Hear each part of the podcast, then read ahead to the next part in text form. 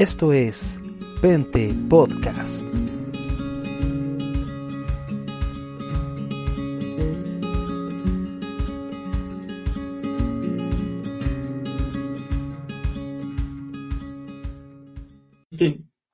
A ver, estamos en vivo. Déjame revisar. Por lo menos a mí me dice que estamos en vivo. Eso, y eso es lo importante. Estamos vivos y en vivo. Hola, hola, hola a quien esté viendo este podcast. Yo lo había anunciado, lo había anunciado en otras partes, ¿ya? Había Ujú. anunciado que quería hacer eh, este, este podcast o este programa que ya hago de manera tal que, a ver, que fuera como una conversación, ¿ya? Y primero eh, saludar a, a nuestro hermano Alexis, que él es de Coquimbo, ¿cierto? Que hace rato que venimos conversando, compartiendo. De hecho, yo estoy escribiendo, estoy escribiendo, de hecho, estoy escribiendo más, pero me falta pulir unos textos por, para, porque trabajamos en el mismo blog. Trabajo en el blog de, de mi amigo que se llama, tu blog ¿Edificados mi nombre o el nombre del blog? el blog, el blog, Edificados en Cristo, el blog. edificados ahí- en Cristo. Sí, eh, no tengo la. no, lo tengo ya puesto en mi navegador. Lo genial de este blog y lo genial de, de conocerte y de hablar contigo es que ambos compartimos una perspectiva y un bagaje muy parecido, si bien Ujú. de, experiencias distintas, pero muy parecido porque siempre llegamos al, si bien nosotros somos cristianos, conservadores, hasta nos podrían tomar por fundamentalistas porque no, generalmente se encasilla en el fundamentalismo a quien básicamente cree en las enseñanzas del Señor y en la Biblia como está escrita. ¿Ya? Suele suceder. pero lo interesante es que ambos estamos muy, pero muy abiertos al, al diálogo. Entonces, en este contexto queríamos hablar, eh, yo quería hablar ayer, ¿cachai? Sobre el tema del, del Día del Orgullo Gay, que fue- Ujú, se celebró el día 28 de junio ujú. y se celebró de manera muy, muy poco, muy poco gay, porque, porque generalmente el día del, del- de la- del- del orgullo gay es como caravana, es como el festival de, de Río, de lo más parecido al festival de Río, pero versión gay. Aunque Claro. bueno, el festival de Río es bastante gay, o género fluido. Eh, pero siempre, obviamente, no abandonando nuestras creencias bíblicas, no, pero sí entrando en un, en un asunto de diálogo, ¿ya? Eh, bueno, mi hermano eh, es- es, eh, pertenece a, a una comunidad, tradición, iglesia, de los, ¿cómo se llama la, denom- la, la denominación? Hermanos libres.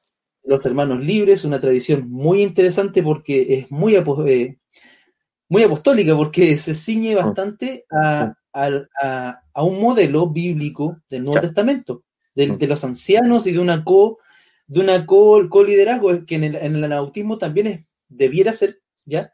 Que también es un ideal de, de que muy horizontal. El Señor nos habla a todos, lo que se llama el sacerdocio de todos los creyentes, ¿ya? Ahora, háblanos un poquito, cortito de ti y, comencemos con el tema, querido Alexis. Eh, a ver, eh, mi nombre es Alexis, tal como Cristian dijo, yo vivo en Chile, el norte del país. Eh, de, de profesión soy enfermero, pero ya desde 2018 renuncié a mi trabajo para, o sea, mi profesión como tal, para dedicarme a las cosas del Señor a tiempo completo. Eh, porque la verdad es que venía trabajando en las cosas del Señor desde los 17 años, eh, o sea, activamente, y me convertí de muy niño, a los 8. Y, la verdad es que el Señor siempre me estuvo llamando y yo siempre le estuve haciendo como un poco el quite a este llamado.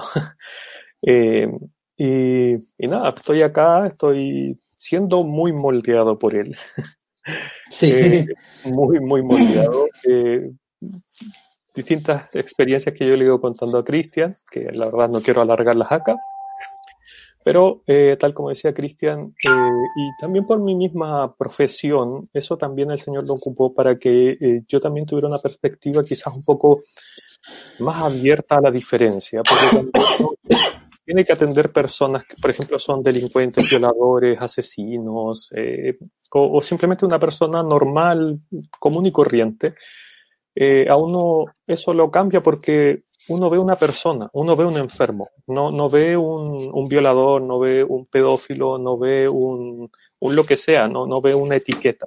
Uno ve una persona que está enferma, la cual yo tengo que procurar cuidarla. Entonces eso a mí me ayudó a quitarme mucho cualquier tipo de cosa de prejuicios, eh, de, de, de cual, cualquier cosa que pudiera intervenir porque yo estaba llamado a cuidar una persona. Por tanto, eso trasladado al, al, mundo cristiano, a, a la fe, eh, me hace que yo no mire a una persona con una etiqueta, que no importa cómo se vea, no importa cómo sea, no importa cómo actúe, para mí es una persona que necesita a Cristo. Punto. Se acabó. Eh, sin, sin, mayores. Eso claro. como síntesis. Es, es, interesante porque yo como estudiante de trabajo social, a nosotros nos, nos dan, nos machacan con el tema, porque es lo mismo, en mi perspectiva. Uh -huh. Hablábamos de la, de la escucha activa o activa escucha, que es decir, eh, tú puedes atender a un caso, porque nosotros hablamos en términos de caso, ustedes en caso de pacientes, ¿ya? Paciente, claro. ¿Ya? Y nosotros en nuestros casos, o hay una palabra bien fea que es como usuario o cliente. Mm. Esa fue última, como de los 2000, más o menos. Claro, me gusta más casos. Nuestros casos, eh, nosotros debemos, son terribles, o sea, hay, hay abusos, abusadores, qué sé yo. Yo tengo amigas de familia, de nuestra familia, de mi esposa y, y mía, que trabajan en la cárcel. Entonces, en la cárcel también uh. nos contaba que uh. tú, tienes, tú tienes usuarios, ¿ya? Son seres humanos que, a los que tienes que atender y simplemente eh, quitarte los... Eh, y el segundo tema, que nos dan en la carrera, disculpa, que sea tan... ¿eh? es el sesgo, los sesgos que tenemos, ¿ya? Que son cosas que tenemos que... Es un trabajo que debemos hacer constantemente de, de quitarlos desde nuestro corazón, de nuestra mente, porque no nos permiten tener la apertura necesaria para llegar al otro. Claro. Es decir, si, un ejemplo, si yo tengo un sesgo con las personas pobres, ¿cierto? De que el pobre es sucio, un ejemplo. Entonces voy a estar claro. alejándome del pobre cuando lo que necesita ese pobre, no me gusta hablar de pobre, pero hablemos en ese caso. Personas de escasos recursos. claro. Una persona carestiada. claro. Necesita contacto, necesita ser escuchado, como todos nosotros, ¿ya? Entonces, hoy día quería hablar sobre este tema, el Día del Orgullo, desde una perspectiva, de esta perspectiva de la cual hablábamos, ¿cierto? Uh -huh.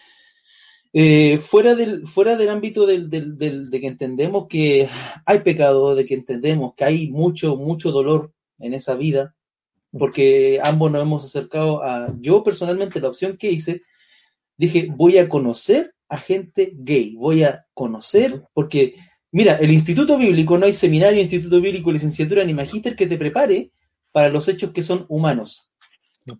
De hecho, generalmente cuando termináis la carrera, la que sea, siempre te dicen, cuando vaya al campo laboral tenéis que aprenderla de nuevo. Claro. y más con personas, ¿ya? Entonces, me pasa, me pasa eso con... Entonces, lo importante aquí es, es, es, ver el fenómeno y conversarlo, porque quizás conversándolo y quizás en algún momento teniendo un panelista abiertamente homosexual y conversando uh -huh. con él, uh -huh. eh, podamos llegar a, a, ni siquiera de repente a un consenso, no buscando sino si, si, si, conocimiento, podríamos hablar, llegar a un entendimiento, que sabes que es, es, lo más importante porque ya entendiendo lo que le sucede a ese otro ser humano, podemos entrar con, eh, podemos eh, ofrecerle el evangelio, ese vacío que todo el ser humano tiene, Exacto. todo ser humano tiene, pero no se puede ofrecer el evangelio, no se puede dar el evangelio como, como hablábamos recién, en off the, off the, the records, no porque en general, eh, o sea, pensemos, el evangelismo, no me gustan los cursos de evangelismo, porque el evangelismo hasta el día de hoy tiene el problema de, de, del lenguaje bélico, es decir, vamos a hacer campañas evangelísticas, vamos a hacer un impacto, vamos a bombardear una zona con el mensaje del evangelio. Hay un libro que se llama, que yo siempre lo cito, se llama Misión sin Conquista, que es de unos menonitas que fueron al Chaco argentino, per, peruano, el Chaco es como Uruguay, Paraguay, Bolivia, ¿ya? Y la cosa es que eh, fueron al Chaco con los indígenas que ya habían sido evangelizados, que ya tienen, y ellos fueron con todo el tema del hombre blanco, evangelizar a los indígenas y enseñarles cómo se deben organizar. Y cuando llegaron al lugar, los tipos se comieron todo lo que tenían que decir y se pusieron a escuchar a los líderes indígenas de, y, y entendieron que los tipos habían tenido formación, habían tenido un acceso a la Biblia, y que estaban ministrando, que obviamente dentro de su cultura, y empezaron a, a aprender, callarse, y luego de años pudieron decir algo. Pero ese algo que dijeron en ese libro, porque es un libro, no es un libro, una historia, sino que es un libro más que nada entre teológico y una propuesta, de como un tratado, es sacar, lo que busca ese libro es enseñarnos a buscarnos, a sacarnos de la cabeza el tema de la conquista. Nosotros nos vamos a conquistar cuando vamos a evangelizar, vamos a entregar el mensaje del evangelio, pues, las buenas noticias. Sí, sin ir más lejos, eh, mientras, porque yo viví literalmente 10 años en Santiago, en la capital, para quien nos vea de fuera y no sepa. Eh, eh, y me pasaba que cuando yo cruzaba la plaza de armas, yo siempre decía que estaban los, los que predicaban odio. ¿Por qué? Eran estos hermanos que tristemente estaban en todo minuto, pero en todo minuto uno pasaba, se podía quedar de pie escuchándolos un rato. Y en todo momento ellos decían, eh, eres un pecador porque eres borracho, las prostitutas, y no van a entrar al reino de los cielos, y hay el pecado, y es, sí está bien. A ver, por ejemplo, si, si, yo voy al médico y el médico lo único que me hace es decir, usted está obeso, usted tiene la presión alta, usted tiene hipertensión, y usted, pero nunca me da la respuesta. Nunca me dice, porque obviamente si yo voy al médico yo tengo que conocer el problema hay algo que yo tengo un problema, necesito que el médico me diga cuál es el problema, me ponga un diagnóstico y me dé obviamente el tratamiento. Eh, porque tampoco está bien que el médico venga de entrada, me diga, hola, ¿cómo está? Mire, usted tiene diabetes y tome este el tratamiento. Y no me diga nada. eh, que ¿Cómo se hace generalmente? Como se hace generalmente. Sino que el médico se tiene que sentar eh, con, la, con el paciente, escucharlo tiene que decirle, ¿por qué viene? Mire, yo vengo por esto, esto, me pasa esto, me pasa aquí, me pasa allá, me pasa esto, me pasa lo otro, y el médico empieza a hacer preguntas dirigidas a, luego hace un examen físico, luego eh, le dice, mire, vamos a hacer estos, estos exámenes, o sea, un buen médico, porque hay de todo, un buen médico dice, mire, yo estoy sospechando que usted tiene esto. Mientras tanto, vamos a darle este tratamiento, vamos a esperar estos resultados y en base a esos resultados vamos a ver si cambiamos o no el tratamiento. Pero yo no puedo, no, no, puedo un médico que me abra la puerta y dice, ah, usted está obeso, ah, usted tiene diabetes, ah, y usted se va a morir, y usted se va a morir porque le van a cortar la pata porque tiene diabetes. No sirve porque es, es lo que hacen este tipo de hermanos cuando dice, usted se va a ir al infierno, los pecadores, las prostitutas, los borrachos y no sé qué. A ver, si uno mira el Evangelio y mira las cartas, ni Pablo, ni Pedro, ni Judas, ni nadie predicó de esa manera. Ni el Señor tampoco.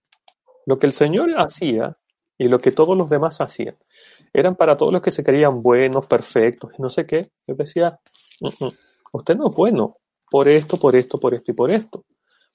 Pero lo que hacía les quitaba el piso. Por ejemplo, Pablo, yo no veo a Pablo en, Hechos 17 diciéndole a los atenienses, atenienses cochinos, idólatras, se van a ir al infierno, adoradores de imágenes. No. Claro. él hace todo un discurso. Y él incluso dice, Dios pasando por alto los tiempos de esta ignorancia, ahora manda a todos los hombres en todo lugar que se arrepientan. Nunca los apuntó con el dedo. Porque ¿quiénes somos nosotros para apuntar al otro con el dedo si estamos en la misma situación? Si incluso tenemos, somos muchas veces peores pecadores de lo que son muchas personas que no conocen a Cristo. Y eso es parte de también el crecimiento espiritual cuando el Señor me va mostrando a mí lo sucio y asqueroso que soy yo, que a pesar de todas esas cosas, Él me amó y decidió hacerme suyo. Claro que yo no tengo cómo levantar el dedo y apuntar a alguien, porque cuando empezamos a ver que yo soy lo peor, cuando uno dice, e-, es que yo soy tan malo, eh, ¿cómo no entiendo cómo el Señor me salvó? Entonces no puede haber alguien más malo. Cuando yo comienzo a pensar así racionalmente de mí, eh, se me va todo lo que yo pueda apuntar a alguien. Eh, y lamentablemente, eh, pensar que porque somos cristianos, porque somos creyentes, porque hemos recibido la salvación de parte del Señor, somos mejores que otros, nos vuelve fariseos. porque eso eran los fariseos. Los fariseos se sentían, por ejemplo, en Juan 7, cuando mandan a los, a los alguaciles a buscar al Señor Jesús y ellos vuelven y les dicen, ningún hombre ha, ha hablado como este. Ellos dicen que se van a convertir ustedes también. ¿Acaso esta gente maldita es porque no conoce la ley? O sea, ellos consideraban a las personas que no conocían de las escrituras como malditas. O sea, esa era la visión del fariseo. Tú no Ojo, sabes gente de su mismo pueblo, gente de su mismo pueblo. Exactamente. Porque, Porque- Ni, siquiera, ni siquiera los, extra- los extranjeros, que eso ya era un cuento totalmente diferente, ya era ya así un odio ya terrible, porque Pedro lo demuestra cuando va donde Cornelio y le dice, ustedes saben cuán desagradable, o sea, como, que, como tratando de decir, saben cuán incómodo y asqueroso, por así decirlo, por ponerle un adjetivo, es que un judío entre en la casa de un inconverso, eh, siendo que también Pedro estuvo tantas veces con el Señor y el Señor le demostró con su ejemplo, con su palabra, que no tenía que hacer diferencias porque en todo el Antiguo Testamento, eh, sobre todo en el Pentateuco, Dios repite muchas veces, Dios no hace acepción de personas. Y, y después Pedro lo aprendió. ¿Por qué? Porque en su carta él dice, y que Dios que no hace acepción de personas.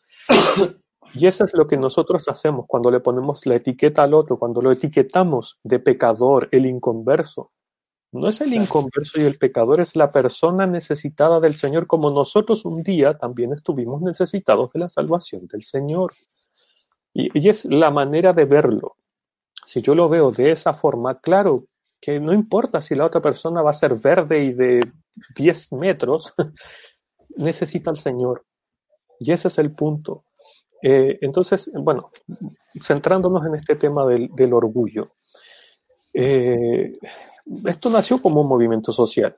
Si uno googlea un poco y, y busca cuándo nació el Día del Orgullo, esto nace un día 28 de junio en 1969.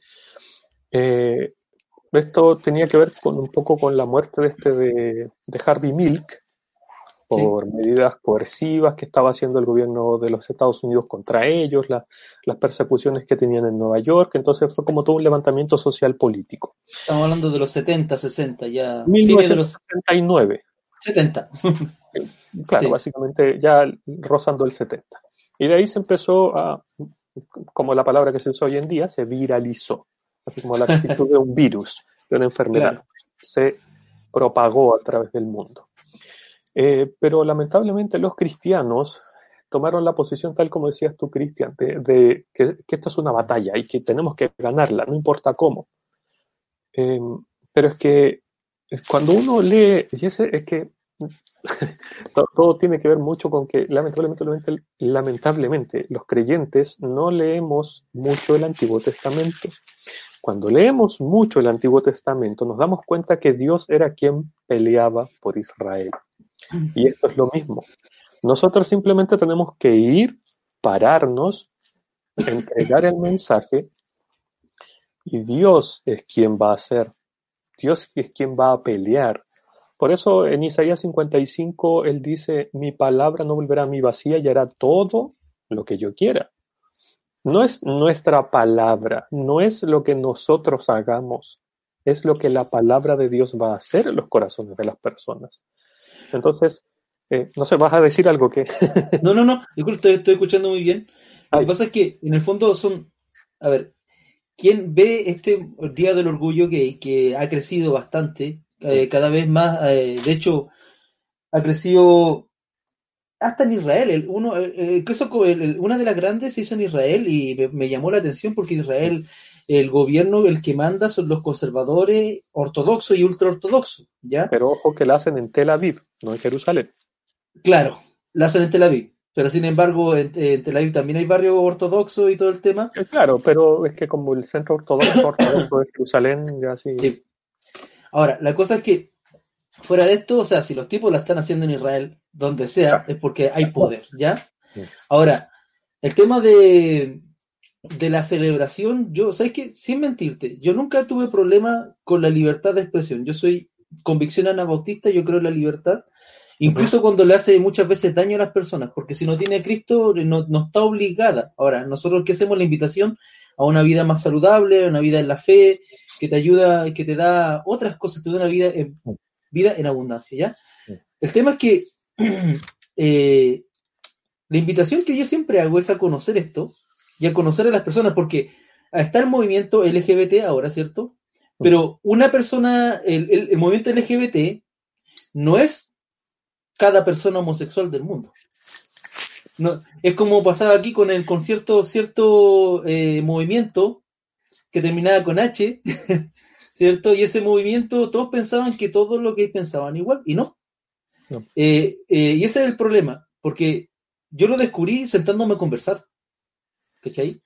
Y, y yendo más allá de, de, de la chaya, la serpentina, porque entendámoslo, el día de la celebración es, es una maniobra, es, un, es una maniobra política de Yes. posicionar, de posicionar un discurso frente a toda la, ahora hablamos de la comunidad global, porque en todo el mundo es lo mismo. Mm. Pero ya, y esa es una cosa, separar las aguas. Y otra cosa son las personas. ¿Cuántas personas de- que son gay están dentro de eso, de, ese- de ese movimiento? ¿Cuántas personas gay están de acuerdo con eso, Mm. con los planes? Mm. ¿Me entiendes? Porque eh, una cosa es el movimiento político y otra cosa son las personas. ¿ya? Entonces el problema es que el, mundo evangélico, en vez, de, en vez de sentarse a hablar con las personas, porque el cambio se genera uno a uno. Ese tema de los movimientos masivos se, se cayó con el relato de la cristiandad masiva. No existe la cristiandad, no existe un universo cristiano. Eso, eso, eso cayó, cayó. ¿Cayó con qué? Con la reforma. Comenzó a caerse, ¿cierto? Ya lo, y ya después con 80, 90, con Dios ha muerto, o sea, o sea, no Dios ha muerto, era otro relato, pero estaba basado en el relato de Nietzsche, Sí, sí. con la muerte de Dios y la ausencia de Dios, todos esos relatos filosóficos. Mm. ¿A qué quiero ir con todo eso? Con todo esto que digo. Eh, los movimientos no son las personas. Y tenemos una parte del Día del Orgullo Gay, claro, es un movimiento político y de derechos civiles. Yo nunca tuve problemas con eso. Ah, ah, di- eh, hasta, hasta cuando empecé, empecé a darme cuenta, oye, pero eh, no están empezando, esto suena como imposición, ¿no? Eh, un ejemplo me pasa a mí con Netflix, que cada vez tú estás viendo, yo tengo que ver los, los monitos con mi hija porque de repente te aparece medio mensaje. Nosotros sabemos que la, la- la televisión, los medios usan psicología para llegar y calar hondo y establecer un paradigma nuevo y ahora estamos... ¿Por qué todos están ahora con miedo? Porque hay un cambio de paradigma que se nos viene, que ya está encima, un cambio, un cambio que nadie sabe cómo viene, de qué se trata, ni quién. Bueno, si tú lees la Biblia vas a entender mejor de qué se trata todo este cambio. Y como nadie tiene certeza, están todos con miedo. Mm. ¿Ya? Ahora, eh, ¿qué, qué opina? Yo, yo diferencio, yo diferencio. Yo nunca, en serio, personalmente, hasta, hasta cuando esto se empezó a subir al pony de la imposición. Cuando empezó a salir casos casos aislados, porque todavía no han sido masivos, de personas que han sido llevadas a la cárcel por no permitir que a sus hijos eh, se les enseñe eso, se les adoctrine, porque hoy en día la escuela también se ha utilizado como un instrumento de adoctrinamiento. O sea, tenéis por una parte política, la política que utiliza el adoctrinamiento, la imposición, la coerción mediante los, los poderes del Estado, ¿ya? Pero otra cosa son las personas. Con las personas, pienso yo, hay que sentarse a conversar. ¿Qué dices tú de todo esto que piensas? Sí, bueno, es que, eh, eh, claro, lo- los medios eh, son obviamente de donde la gran mayoría obtiene toda la información y desde donde a muchos, porque obviamente todo esto son discursos pensados y analizados. A ver, me voy a ir mucho más atrás. Tenemos que pensar que estamos yendo camino a eh, el fin del mundo, hacia la tribulación, que es el, el ideal o, lo que Satanás está buscando, porque tenemos que recordar que todo este, este escenario montado tiene un titiritero que está arriba, moviendo sus hilos, que se llama Satanás. Cuando tenemos que tener esa perspectiva bien en clara y como, como la perspectiva central, porque cuando yo veo eso, que todo es un títere, una marioneta que el titiritero mueve sus dedos y la marioneta levanta las manos y qué sé yo, eh, es Satanás que está detrás. Satanás tiene un plan de hace cientos, miles de años. Que Desde quiere, casi el inicio. claro, que quiere, cuando, cuando Dios dijo que la simiente de la serpiente iba, bla, bla, bla, bla, bla, y la simiente del hombre, bla, bla, bla, bla, bla, lo que vemos en Apocalipsis, en Génesis capítulo 3. Satanás ya empezó a urdir su plan. Tiene miles de años urdiendo su plan y busca que se cumpla. Obviamente tiene un montón de pasos y ha estado esperando pacientemente a que este tiempo llegue. ¿En qué, qué tiempo es? En el que Dios le va a dar permiso. Permiso para ejecutar todo lo que él quiere ejecutar. Que por lo menos en Apocalipsis 13 vemos cuál es el permiso máximo, que haga guerra contra los santos y los venza. O sea, ya, ya no solo martirizar aquí y allá, por aquí y por allá, no. General, transversalmente. Todos los santos, o sea, nos metió, ahí, ahí sí estamos todos en el saco, ahí somos todos lo mismo. Todos los que tenemos el Espíritu de Dios, el sello del Espíritu de Dios, somos los santos, y Dios va a permitir que nos maten, porque así Él lo dictaminó. Y cuando miramos también que nada de esto está pasando por casualidad, sino que todo es parte del plan de Dios, que Dios así lo concibió, dejamos de, eh, como hablábamos antes, eh, como decías tú recién, off the record, eh, se pierde el miedo, porque entendemos que Dios es quien está en control. Si bien tenemos al titiritero, tenemos a uno que está por sobre este titiritero. Y este titiritero le tiene que pedir permiso para hacer las cosas. Entonces, claramente, Satanás nos conoce de hace mucho tiempo. Satanás, a ver, Dios creó a Adán, lo puso en el huerto, pasó un tiempo, no sabemos cuánto, luego creó a Eva, tampoco sabemos cuánto tiempo pasó, hasta que Satanás se acercó a la mujer y le hizo la frasecita, Ah, con que Dios os ha dicho, bla, bla, bla, bla, historia que ya conocemos, Génesis capítulo 3. Satanás no, no llegó y entró. Satanás seguramente estuvo mirándolos un buen tiempo, analizándolos, viendo de qué se trata esta nueva criatura que Dios creó. Porque Satanás no, nosotros, el, dicho que tenemos acá en Chile, Satanás no da puntada sin hilo, o sea, no hace nada sin una intención detrás. Por tanto, eh, Satanás eh, planeó todo esto. Y, por ejemplo, esto, si uno lo, rastrea, puede ir bastante atrás. Por ejemplo, tú hablaste de Nietzsche. Nietzsche, 1800. Yo lo llamo el siglo nefasto, porque en 1800 nació la evolución, apareció la, todas las teorías psicológicas, toda esta, esta eh, separación ya muy fuerte de lo que es eh, la cristiandad. Eh, se masificó, por ejemplo, el espiritismo. Todo eso nos abrió las puertas para que hoy la magia sea súper común.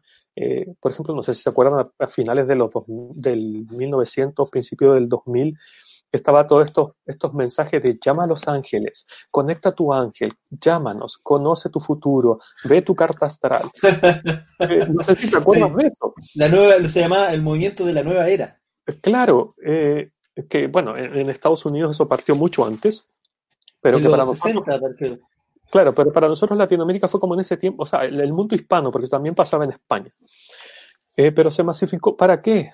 Para que hoy en día aceptemos, para que lleguemos al punto en el que veamos una imagen del anticristo que habla, que lanza fuego y que no nos llame la atención. o sea, tiene, hay todo un lavado de cerebro preparatorio para que podamos eh, para que el mundo, obviamente no nosotros los cristianos, pero para que todo el mundo pueda ver eso y no le parezca lo más descabellado del mundo y salga corriendo, sino que le parezca lo más natural del mundo. Entonces, llegando al punto, perdón toda esta, esta explicación, pero tenía que darla. Dale, es una eh, conversación.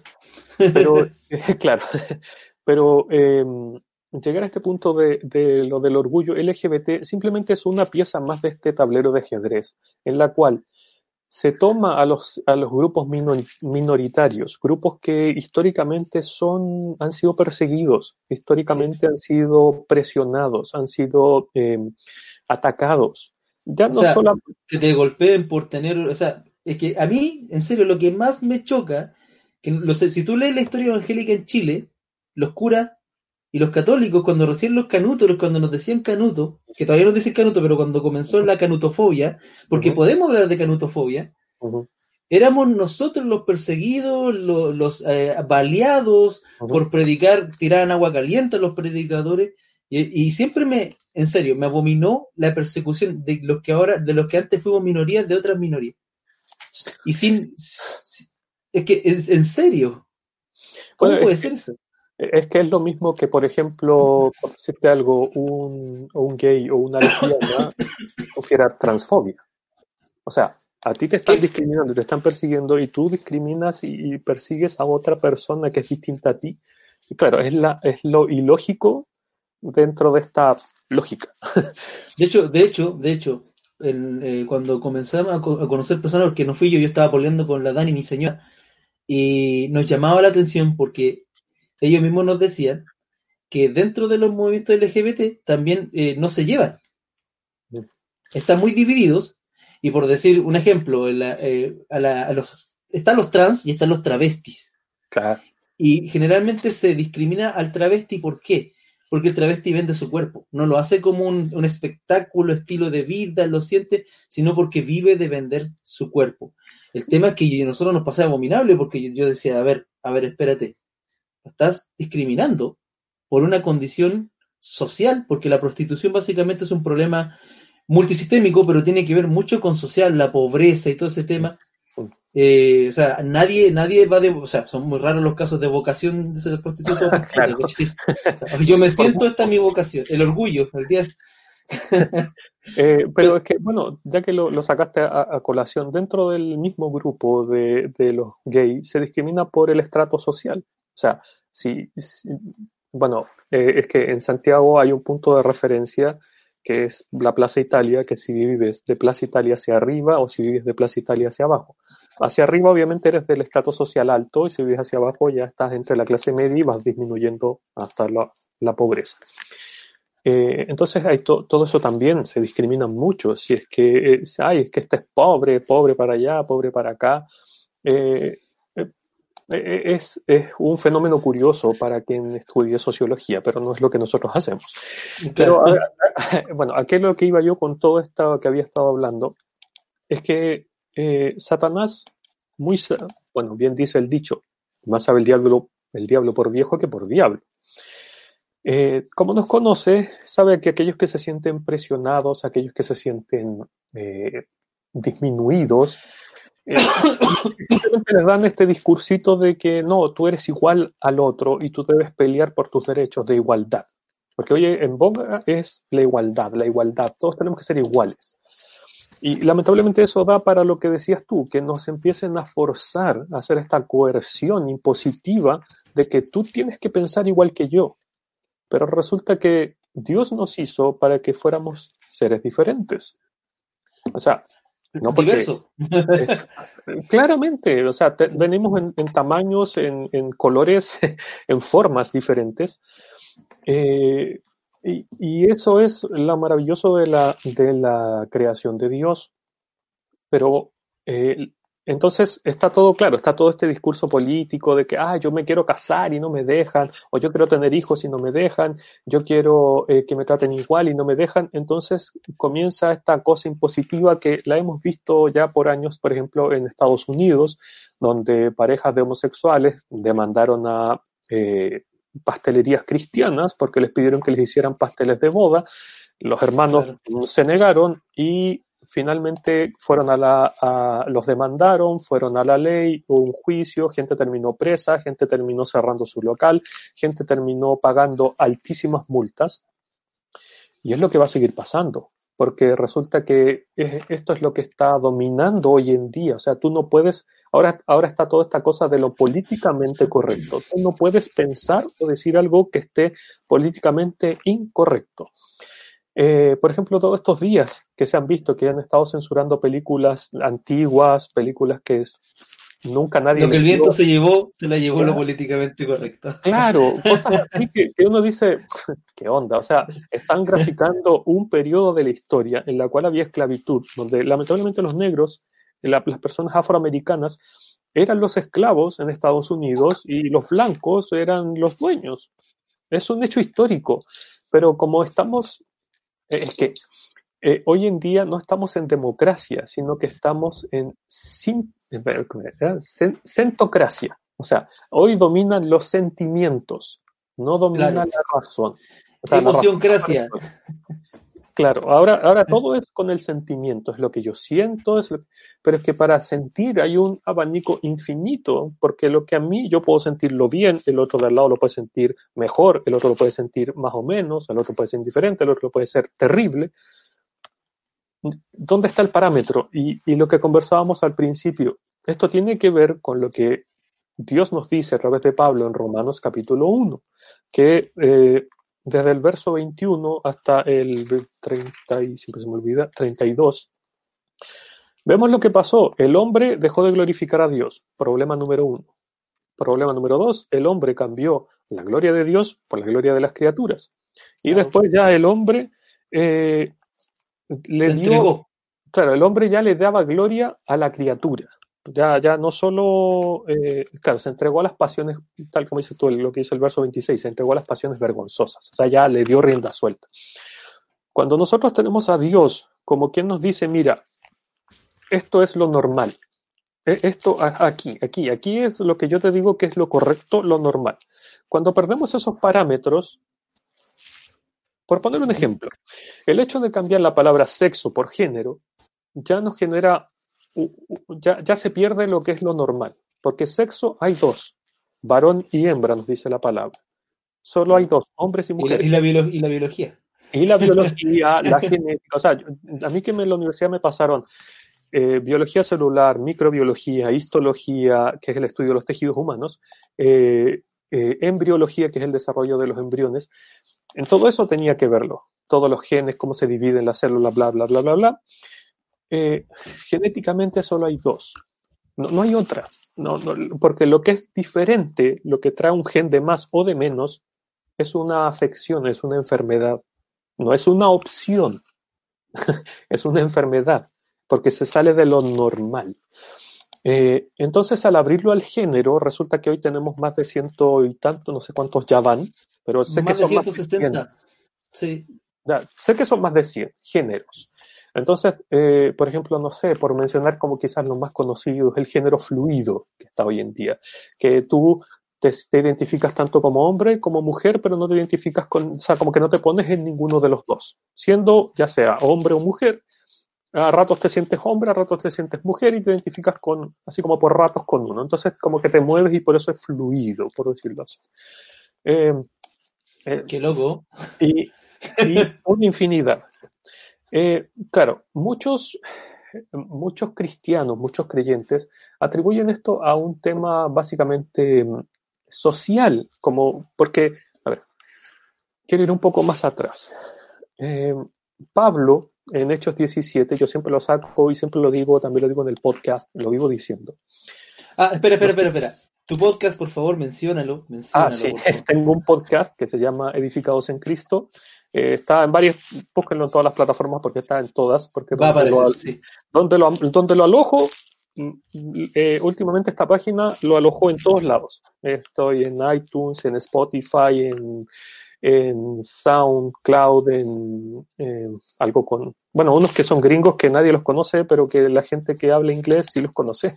iHeart, Stitcher, un montón. Hay, eh, eh, no, no es iTunes, es, bueno, ya, punto aparte, se llama Edificados en Cristo, eh, lo buscan, eh, podcast. Bueno, yo siempre lo menciono, siempre hablo de Hechos capítulo 17, donde Pablo y Silas salen de Tesalónica, llegan a Berea, y en Berea se encuentran con estos judíos de la sinagoga, permiso, es la, no.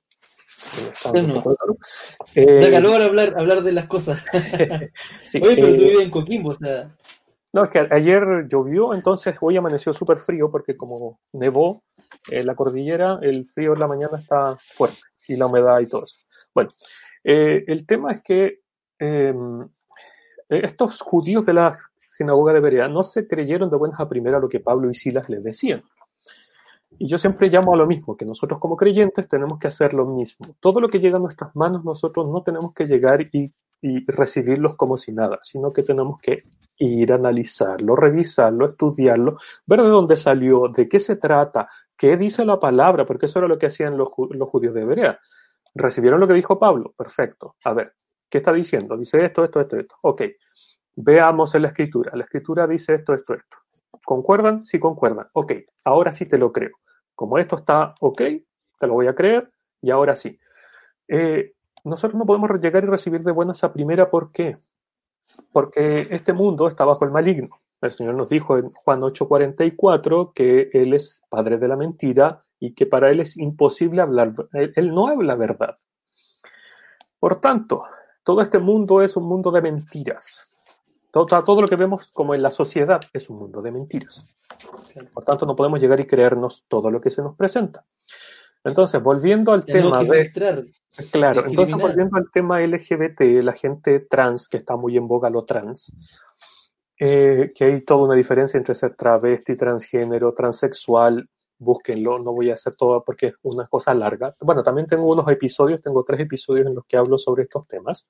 Por favor, escúchenlo porque está muy bueno, muy bueno. Em, resulta que em, eh, nosotros tenemos que, eh, o sea, tenemos que entender de dónde salió esto, cuál es el origen de todo esto. El origen no es la sociedad, el origen no es lo que le pasó si los violaron, no los violaron, si los abusaron, los golpearon, tuvo carencia de un padre, de una madre, etc. No, esa no es la fuente.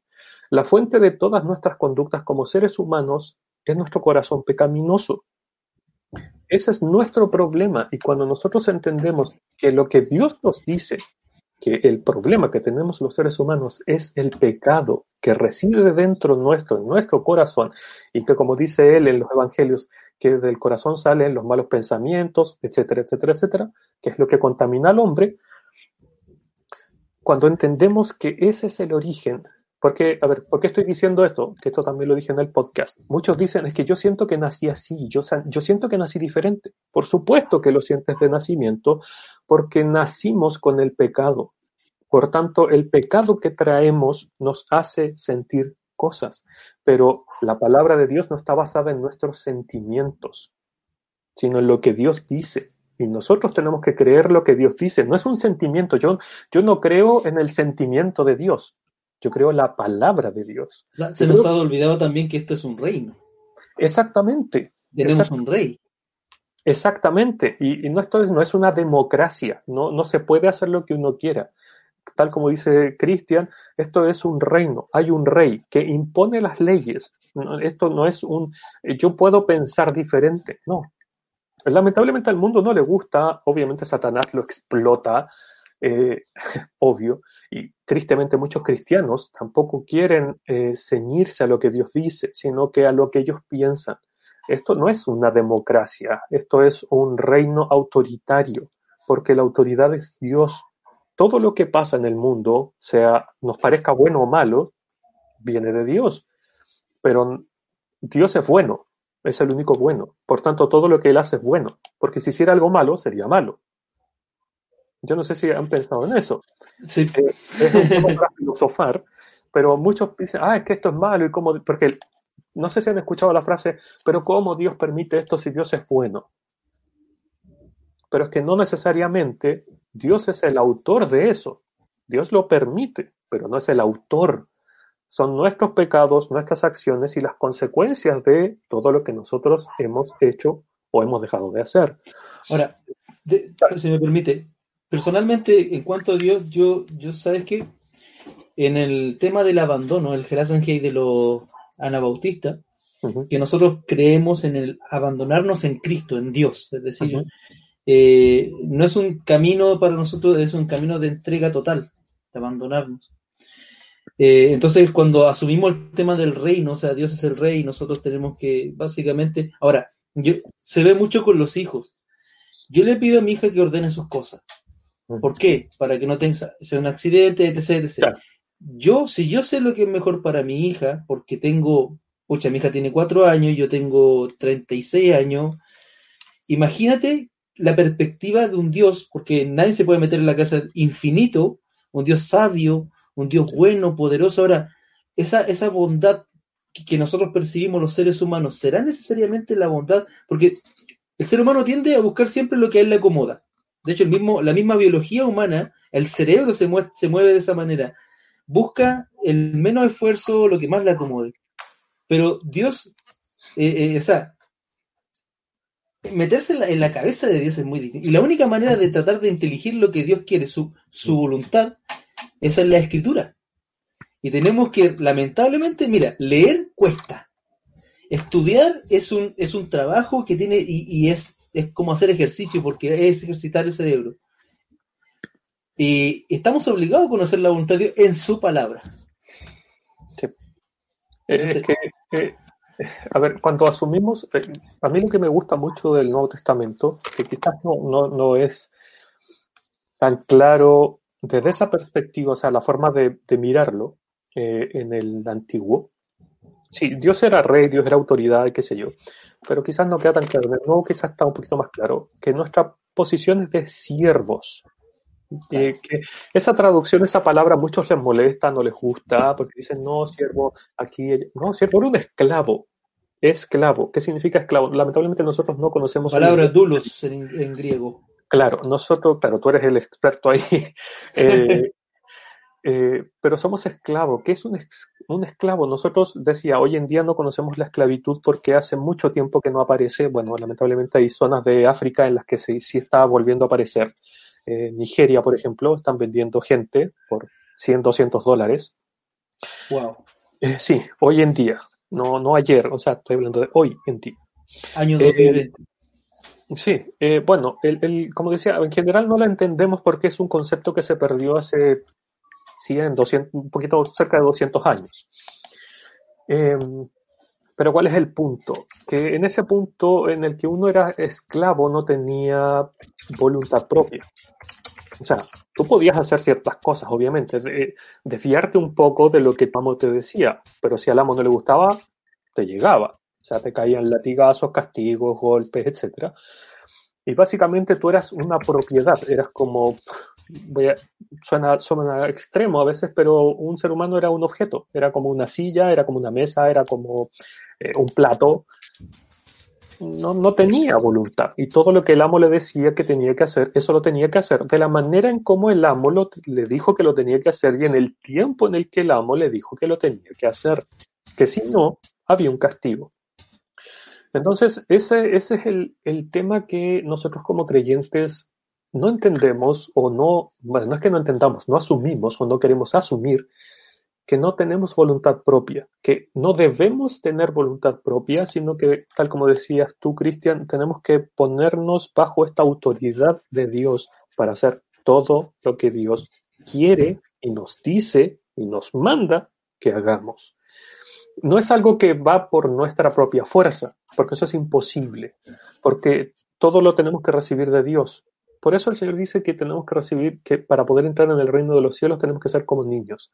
Ese niño del que habla el Señor es un bebé, o sea, es un, niño chiquitito, no, no, no es, no es un, un, un niño de 5 o 6, no, estamos hablando de un, un, bebé dependiente de su madre. Un neonato. Que no puede, claro, que no puede comer solo, que no se puede abrigar, que no puede limpiar sus necesidades, o sea, después de expulsar eh, su, eh, la orina, las heces, es alguien que necesita que otro le cuide, es alguien que necesita todo, es un ser absoluta y completamente dependiente de otro. Si no hay un otro, ese ser se muere. Y eso, a ese punto es que Dios quiere que lleguemos. Esto es un proceso. Y, cuando lo miramos y vemos el mundo, ¿qué, qué, ¿a qué nos empuja Satanás y el mundo? Tú tienes que ser independiente, no debes depender de nadie, tú debes lograr todos tus éxitos por ti mismo. Y la gente que admira, oh, él o ella logró esto por sí mismo, oh, qué grande es, yo quiero ser como él, yo quiero ser como ella, porque ella lo consiguió o él lo consiguió solo, sin ayuda de nadie. Eso no existe. No existe. Claro, pero es que es lo que te venden. Sí. Es, es, lo que Satanás te vende. ¿Por qué? Porque... Esa es una idea masónica, luciferina del self-made man. Por eso los, claro. los, masones en sus templos tienen una piedra que está en bruto y una piedra que está Labrado. totalmente labrada y pulida. Porque eso es a, a, lo que aspiran. De hecho, antes había, ¿te acuerdas que en Chile había una, una, un spot, una propaganda, que era de un tipo que se estaba como sincerando para sacarse, como ah, que era en el fondo. Se, Eso se era sí mismo. Era de INACAP del, del de INACAP. Pero es un mensaje masónico, viejo. Claro. Es que, es, bueno, es un mensaje satánico, tal como dijiste tú, luciferino, masónico claro. luciferino. Porque Satanás nos quiere hacer creer que nosotros podemos hacer cosas por nosotros mismos. Y, y bueno, todo este movimiento social tiene que ver con lo que Dios dice en Salmos capítulo 2, verso 3, donde dice, rompamos sus ligaduras y echemos de nosotros sus cuerdas. Qué fuerte, qué fuerte. Eh, porque dice, eh, bueno, voy a leer el 2 para darle un poquito más de contexto. Salmos capítulo 2, verso 2 y 3 voy a leer. Verso 2 dice, se levantarán los reyes de la tierra y príncipes consultarán unidos contra Jehová y contra su ungido diciendo. Este es el verso 3, rompamos sus ligaduras y echemos de nosotros sus cuerdas. Eso es lo que estamos viendo hoy en día, el mundo diciendo, porque el mundo ya dijo, Dios se murió, Dios no existe, hace, desde que yo me acuerdo, de que yo tengo uso de razón, y para aquellos que eh, hemos tenido la posibilidad de estudiar en una institución superior, ya sea una universidad o un instituto, eh, todo lo que siempre nos machacan, todo lo que siempre nos dicen, va todo en contra de Dios. Por ejemplo, yo desde el área biológica científica, todo era la, la, evolución, la evolución, la evolución. Yo la verdad es que no me senté a discutir porque iba a ser tiempo perdido, eh, porque no tenía nada que discutir con alguien que estaba plenamente convencido. ¿Qué hice yo? Yo dije, perfecto, esto lo paso, apruebo el, la materia y fue. Eh, porque sentarme a discutir, podía tener conversaciones sí con mis compañeros, que eso sí hice, tener conversaciones con mis compañeros, pero ir a lo que estábamos hablando al principio, ir a la batalla, a la confrontación, de yo pararme y decirle al profesor eh, que era un hombre ya mayor, estoy hablando de un hombre que tenía, yo creo que más de 60 años, con doctorado, con un renombre, yo pararme y decirle, usted no sabe nada, eso es mentira y qué sé yo, eh, no, no era la, la, mejor opción. Está fuerte eso. sino que, porque muchos cristianos lo han hecho, de pararse y decir, no, eso es mentira, por esto, por la, y quedan de conflictivo, y en vez de, de permitir que otros conozcan a Cristo, es, se alejan porque este es el loco, ya tiene el, la, el extremista, el conflictivo, el que no, no, está bien, ellos piensan diferente, pero yo no puedo esperar que un inconverso, como decías tú al principio, eh, no puedo esperar que un inconverso se comporte como cristiano. Y ese es un gran error que cometen muchos hermanos y hermanas. Esperar que el mundo se comporte como si fueran creyentes, lo cual es imposible. El otro error es asumir que una persona que hace la, la confesión de fe, que hace el acepto, ah. la, la oración del pecador, es cristiano. Claro. Que, bueno, que eso, eso, es un, bueno, es que para hablar de eso es otro eh. totalmente distinto de todas las, las aunque Dios os ha dicho que no comáis de todo árbol del huerto, porque esa es la misma estrategia. Satanás le cambia así, muy chiquitito a lo que Dios dijo y vamos naciendo doctrinas diferentes que no tienen nada que ver, doctrinas que son satánicas. Y eso es el problema y que también nos cuesta entender que dentro de la cristiandad, la, de la cristiandad, las doctrinas que están en contra a lo que dice la palabra de Dios son satánicas, de entrada, de plano. No es lo que yo crea, no es que lo que cree tal o cual pastor, tal o cual.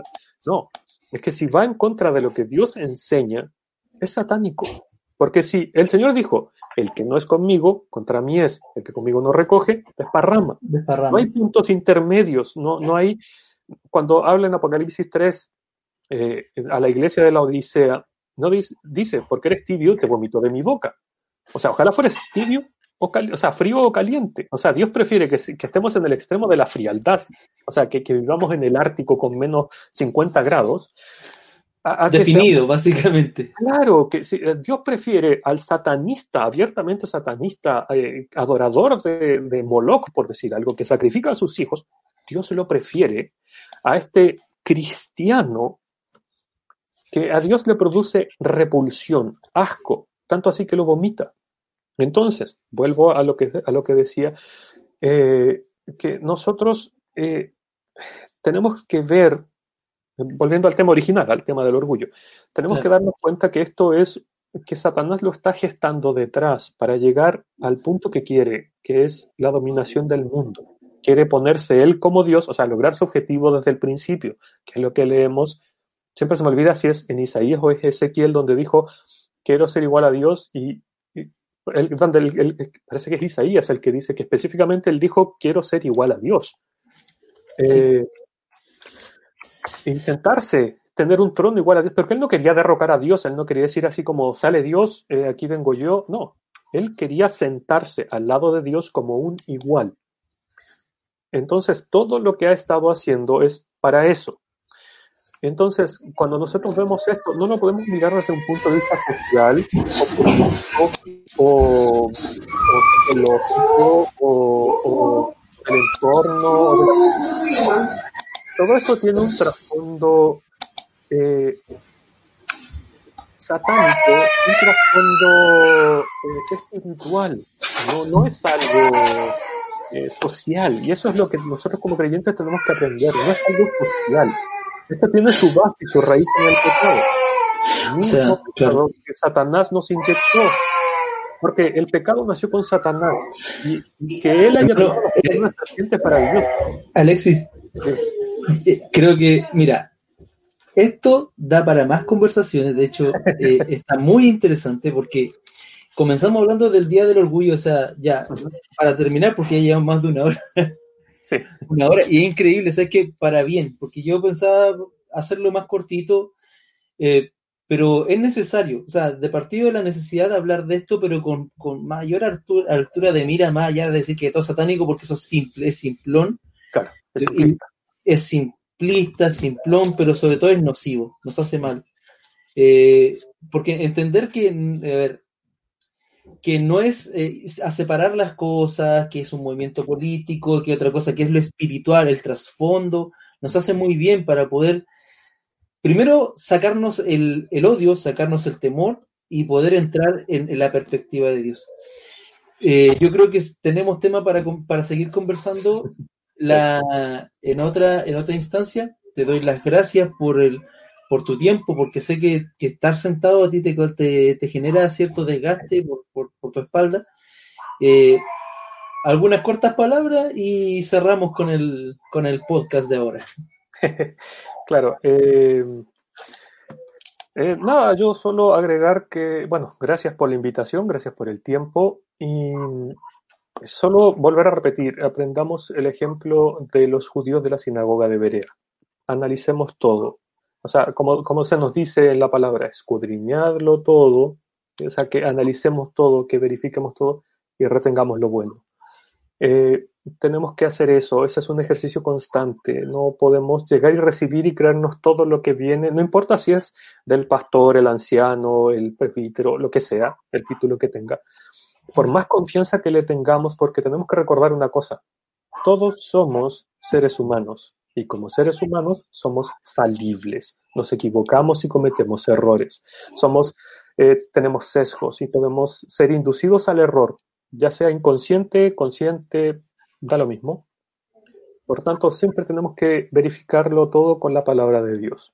Eso, eso eh, como, como, eh, bueno, no, no, puedo decir como mantra, se me vino esa, esa palabra a la, cabeza, pero tiene que ser nuestro ejercicio diario como creyentes, eh, porque hay, Satanás es el rey de la mentira, él es el autor de la mentira y él lo único que habla es mentira. Por tanto, todo lo que nosotros vemos en los medios, en las redes sociales, en todos lados, tiene un trasfondo de mentira. Todo va con un fin de engañar. Entonces nosotros como creyentes tenemos que ir como un poquito más afuera. Bueno, esa es la dirección del blog, sí.